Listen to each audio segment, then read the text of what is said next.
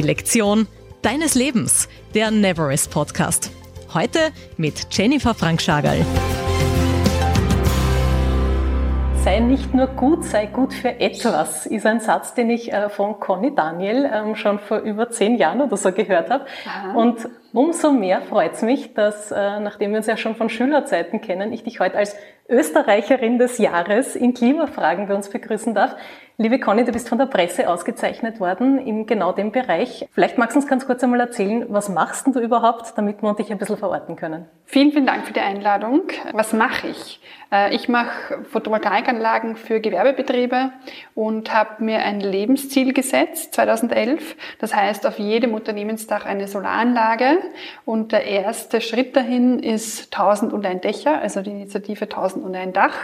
Und ähm, das haben wir 2016 gestartet und das Ziel ist eigentlich bis Ende des Jahres die 1000 und ein Dächer voll zu machen. Ähm, und wir sind jetzt bei 666. 666. Das heißt, ein paar fehlen noch, aber ihr seid grundsätzlich auf einem sehr guten Weg, kann man das so sagen? Ja, und ähm, wir haben tatsächlich auch das exponentielle Wachstum bei uns live miterlebt. Die ersten Jahre waren sehr schwer, ähm, als wir das Ziel mal formuliert haben. Das war so äh, in den ersten zwei Jahren, na, wie viele Dächer habt ihr schon? Und ich so, fünf. 20 nach zwei Jahren und dann, und dann nach drei Jahren endlich das hundertste Dach. Dann ist es aber schneller gegangen, dann bis zu 200 hat es nochmal ein Jahr gedauert äh, oder eineinhalb, bis 300 dann ein Jahr und im Juni haben wir Nummer 500 verkündet, ähm, jetzt dann im, im September, Oktober 600 und es geht gerade steil bergauf. Warum fasziniert dich diese Solartechnologie so? Ähm, also das ist wirklich meine Berufung, ähm, glaube ich. Das hat mich einfach, ähm, ich, ich bin der festen Überzeugung, dass wenn etwas so sein soll, dann stellt sich das Thema immer wieder ins Leben. Und bei, mich, bei mir zieht sich die Solarenergie eigentlich fast wie ein roter Faden durch mein Leben. Und rückblickend könnte man sagen, das hat ja so kommen müssen. Warum?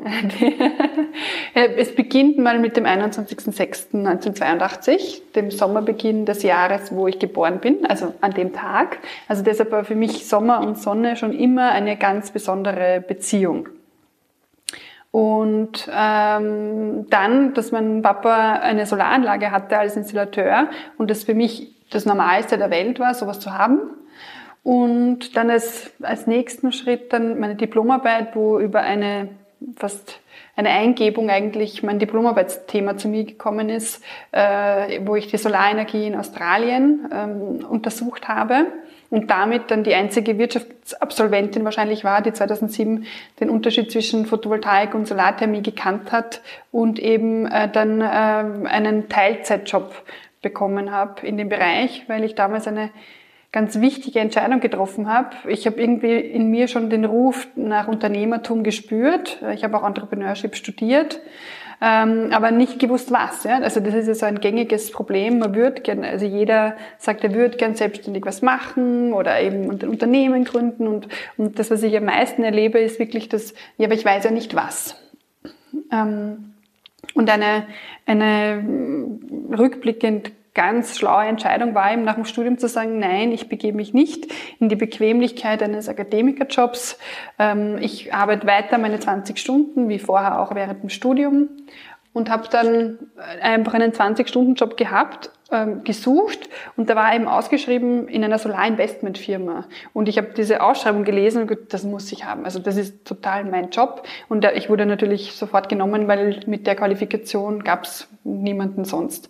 Und, ähm, und da durfte ich dann das Handwerkzeug der Projektentwicklung im Großen für große Kraftwerke in Italien und Spanien lernen, habe dann aber nebenbei ähm, eine Unternehmensidee gesucht. Ich habe da mit Weißsee Sustainability Entrepreneurship haben wir so Events gemacht für nachhaltiges Unternehmertum. Wir haben lauter Unternehmer eingeladen und ich habe mich extrem mit diesem Sustainability Entrepreneurship Thema auseinandergesetzt und viele Ideen da begonnen, wieder verworfen.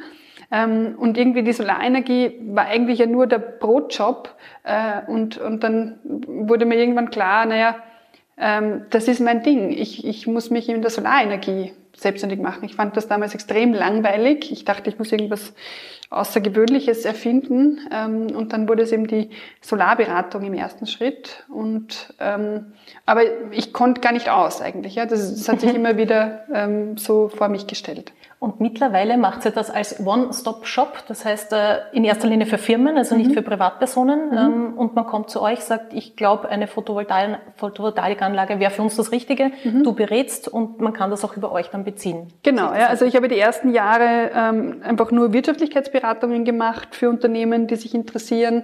Und dann, äh, wenn jemand das wollte, habe ich dann begonnen, Firmen zu suchen, die das umsetzen können. Und es hat sich eben dann, dann mit der einen Firma hat es gut funktioniert, mit der anderen Firma hat es nicht so gut funktioniert und irgendwo hat sich herauskristallisiert dann ein Partner, bei dem es immer funktioniert hat. Ähm, das war im 18 hoch 4 und wir haben dann gesagt 2016, wir müssen was machen für Unternehmen, die in wenig Zeit, die einfach wenig Zeit haben, sich mit dem Thema auseinandersetzen, eben so einen One-Stop-Shop zu machen, wo die Wirtschaftlichkeitsberatung und die technische Beratung in einem Termin, wir können in zweimal eineinhalb Stunden das Projekt fertig entwickeln, also so, dass es unterschriftsreif ist. Ähm, und es war im ganz klar unser Ziel, den Engpass beim Unternehmen, eben Zeit, äh, anzugehen und zu sagen, wir kümmern uns um die Berechnung, wir kümmern uns um die Planung, wir kümmern uns um die, wenn dann gewünscht ist, die schlüsselfertige Umsetzung und auch noch PR und mit diesem 1000 und ein Dach äh, eben auch noch ein ganz großes Programm, wo wir das größte Netzwerk von Unternehmen mit Photovoltaikanlagen aufbauen die Firmen, die das möglicherweise brauchen könnten, mhm. warum ist Solarenergie etwas, wo du sagst, das ist jetzt an der Zeit, das auch wirklich zu machen? Warum würdest du das jetzt gerade empfehlen? Da gibt es mehrere Gründe. Im Moment die, ist die Fördersituation gewaltig durch die zusätzlichen Corona-Förderungen, die es gibt. Also im Moment, es wird, wir haben gerade wieder Goldgräberzeit oder ein, eine, eine, goldene Zeit wie 2012. Also es kommen immer so zwischendurch so Windows of Opportunity, die sich aufmachen.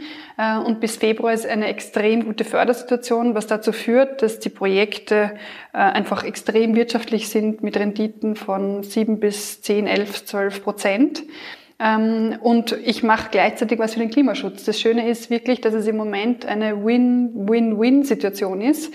Es ist, ein, äh, es ist gut fürs Unternehmen, es ist gut für die Gesellschaft ähm, und es ist gut für auch die Wirtschaft. Du hast schon gesagt, dein Papa ähm, war einer der Vorreiter, hat im Waldviertel damals ja schon mhm. eine Solaranlage gehabt. Du bist im mhm. Waldviertel aufgewachsen. Mhm. Wann war es für dich irgendwie klar so, dass der Bereich Klima für dich ein interessanter ist? Mhm. Es, war, es war für mich einfach so klar, ähm, mich hat das so interessiert, was Sinnvolles zu machen. Also in einem Bereich zu arbeiten, der, der auch was bewirkt langfristig. Und, und, und das, eben das Klimathema war, das war immer fast ein No-Brainer. Ja? Also so, Solar ist die Zukunft und zufällig hilft es auch dem Klimaschutz. Es hat ja ganz viele positive Effekte auf Beschäftigung, auf Luftqualität, auf Klima, auf äh, Demokratie eigentlich. Ja? Also es ist einmal eine Dezentralisierung der Energieversorgung, die da passiert.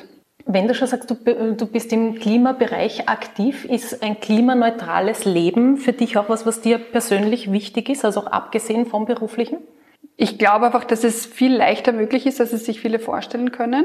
Ähm, es gibt, also ich habe mir das mal selber auch ausgerechnet. Ähm, das, was man nicht schafft, selber klimaneutral zu machen, kann man ja auch offsetten. Und das ist kein moderner Ablasshandel, weil es passiert tatsächlich was mit dem Geld. Es ist nicht nur, dass sich das irgendwo einsteckt, sondern mit dem Geld wird ja tatsächlich auch ähm, dann etwas gemacht, was das CO2 reduziert. Ähm, und das ist viel günstiger, als man sich das überhaupt vorstellt. Also wenn das jeder wirklich machen würde, ähm, dann wäre das Geld für den Ausbau eines hundertprozentigen ähm, Stromsystems einfach da. Also das ist Deshalb, alle, die jetzt vielleicht den Begriff Offset ja. nicht kennen, mhm. was, was heißt das genau? Also wenn ich jetzt mit dem Auto fahre, dann produziere ich eine bestimmte Menge CO2. Und um dieses CO2 einzufangen oder eben anderswo zu reduzieren, kann ich mir eine Tonne CO2-Reduktion kaufen. Äh, das, das ist halt ein Wert zwischen 20 und 100 Euro pro Tonne. Und ich glaube, der Mensch verbraucht in Europa so sechs Tonnen pro Jahr. Also je nachdem, äh, wie viel die Tonne gerade kostet zum Offsetten, sind das zwischen 120 und 600 Euro, ähm, um klimaneutral zu sein und um in den Ausbau der, der klimaneutralen Gesellschaft zu investieren. Mhm. Also das wäre was, was du durchaus empfehlen würdest. Ja, man soll sich anschauen, wo es hingeht. Ich habe das schon lang gemacht. Also für mich ist das normal, auch einen Flug dann äh, das zu bezahlen, die paar Euro mehr. Ähm, ich habe meine Firma auf klimaneutral umgestellt. Das kostet, ich meine, das kostet nichts für eine Bürofirma. Ähm, für eine große energieintensive Firma ist es vielleicht mehr, aber viel weniger, als die Leute denken. Mhm. Und abgesehen jetzt von dem, was man finanziell ähm, machen kann, mhm. gibt es Schritte auch in deinem Leben, wo du sagst, das, das mache ich einfach, weil es mein Bedürfnis ist? Für mich ist vieles so normal, deshalb weiß ich nicht, was davon jetzt etwas ist, was besonders ist oder nicht. Ich habe für mich entschieden, dass ich kein eigenes Auto haben möchte. Ähm, ich, das heißt nicht, dass ich nicht mit dem Auto fahre. Wir, haben, wir machen meistens so, was ich nenne es modularen, meine, meine modulare Verkehrssituation ist eben, ich fahre mit der U-Bahn nach Siebenhirten, dort steige ich beim Kollegen ins Auto ein, wir fahren gemeinsam zum Kunden. Äh, in Wien fahre ich mit dem Radl oder mit dem Roller. Ähm, ins Wahlviertel fahre ich mit dem Auto mit. Ähm, also, aber ich habe für mich entschieden, ich möchte niemals ein eigenes Auto haben. Ähm, also mhm. Grundsätzlich einmal, also so deine, deine Solartechnologie, mhm. die du beruflich machst, dann natürlich auch das, ähm, das Klimaengagement privat. Mhm.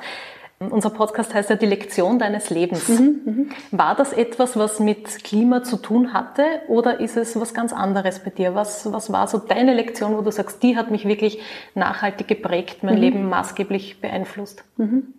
Also die Lektion meines Lebens ist eher so, wir haben es alle in der Hand, was wir aus unserem Leben machen.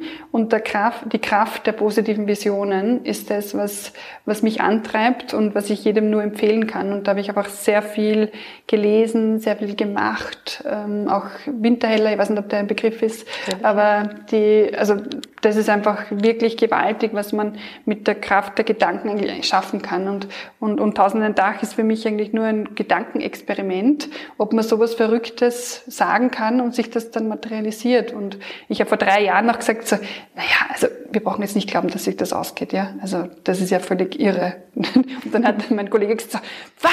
Wir zählen auf dich. Wir glauben an das. Ja, okay, okay, wir glauben an das.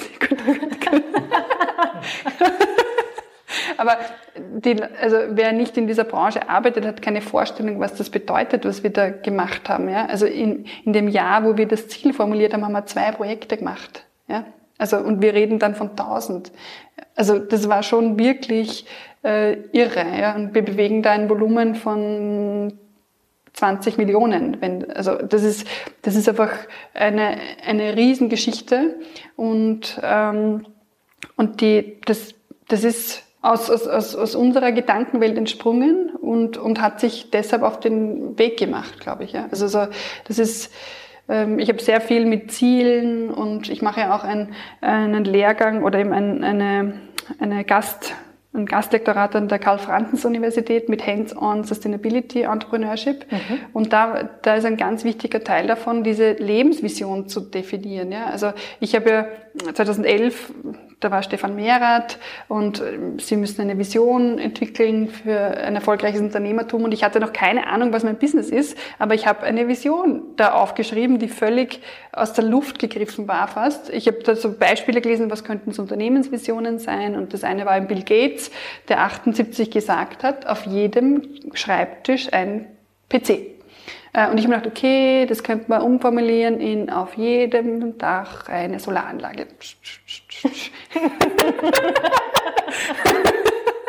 Und es war wirklich so banal. Es, es, hat sich nicht wie eine Epiphany äh, angefühlt. Es war einfach nur, okay, ich schreibe das jetzt mal auf. Ja? Mhm. Und ich habe das niemandem gesagt. Ich habe äh, das da in der Schublade liegen gehabt. Das war 2011. Ähm, und dann irgendwie 2013, 14, wo sich der Markt ein bisschen entwickelt hat. Und jetzt, okay, jetzt habe ich dieses Ziel. Das ist so groß. Ich brauche ein kleineres Ziel, damit ich was habe, wo ich, also damit man auf das hinarbeiten kann. Und erst als dann 1001 Dach geboren war, habe ich mich getraut, die große Vision zu, zu formulieren und auch zu kommunizieren. Und, ähm, und ich weiß mittlerweile, ich muss gar nicht viel selber dafür tun. Es wird passieren, dass auf jedem Dach eine Solaranlage ist, irgendwann, ob es jetzt 2040, 50, 60, das, das wird einfach so sein. Und ich werde sagen können, ich habe meinen Beitrag dafür geleistet. Und wenn ich jetzt Entscheidungen treffe, in was ich tue oder was ich nicht tue, habe ich eine Leitplanke, die mir sagt, äh, wenn es darum geht, soll ich das machen oder nicht, dann ist immer die Frage, dient es diesem Ziel, ja oder nein? Mhm. Und das hilft einfach wahnsinnig, Entscheidungen zu treffen. Und am Ende besteht unser Leben aus ständigen Entscheidungen. Und, ähm, und, und eben, wenn man das schafft, so eine, wenn man auch das Richtige findet, und da bin ich unglaublich dankbar, dass ich das gefunden habe. Also ich sehe viele, die das noch nicht gefunden haben und, das, und dann da sehr frustriert sind. Und denen kann ich nur sagen, ich wusste nicht, dass ich schon gefunden hatte, wie ich es gefunden hatte. Mhm. und das hat sich auch erst später dann irgendwie materialisiert. Aber es ist wichtig, einfach mal was aufzuschreiben. Schön. Ähm, das heißt, einerseits so diese Visionen kreieren, man mhm. braucht Ziele, aber mhm. auch so, dass sie machbar sind, das heißt auch mhm. Unterziele, Zwischenziele, mhm. kleinere mhm. Ziele. Mhm. Gibt es vielleicht auch ein Mantra, weil du sagst, die Kraft der Gedanken ist so wichtig, irgendein Lebensmantra, was du hast oder was dich auch in schwierigen Momenten wieder weitermachen lässt? It will come to you, but you have to work on it. Also es gibt schon viel, was, was dir zufällt, aber man muss es auch tun. Ja? Also so, ähm, das ist etwas und ähm, also ich habe ich hab viele so Sprüche, ähm, die mich die mich da weiterbringen und genau noch ein ganz ganz wichtiger, der auch von Bill Gates ist. Also ich habe viel mit Unternehmer ähm, Vita oder Lebensläufen verbracht und mir angeschaut, was haben die gemacht, so im, im Sinne dieser positiven Psychologie, was machen die, die es geschafft haben. Und, und er hat, also das gibt, das hat mir wahnsinnig viel Kraft gegeben, dieser Spruch, äh, die Menschen überschätzen maßlos, was in einem Jahr möglich ist und unterschätzen über die Maßen, was in sieben bis zehn Jahren möglich ist. Und, und das, das ist wirklich so krass. Ja. Also man setzt sich oft viel zu sehr selber unter Druck mit irgendwelchen Jahreszielen ähm, und vergisst, dass man eigentlich einen ganz großen Sprung nach vorne machen müsste und sich etwas, was ganz weit weg ist und was auch sehr ungreifbar ist. Und, und, und eben dieses äh, Aufhören mit, den, mit so, was so kurzfristig möglich ist und dann wirklich in diesen längeren Zeiträumen denken. Das hat mir sehr viel Kraft gegeben, auch die ersten Jahre durchzuhalten, wo es eben wirklich ja, schwierig war. Liebe Conny, vielen herzlichen Dank. Cornelia Daniel, Österreicherin des Jahres in Klimafragen. Danke für deine Ausführungen und für deine spannenden, wertvollen Tipps. Danke. Und in dem Sinn, euch allen, die ihr zugehört habt, auch alles Gute und viel Erfolg für eure Lebensvisionen. Noch mehr Impulse für die persönliche Weiterentwicklung findest du auch auf www.neverest.at.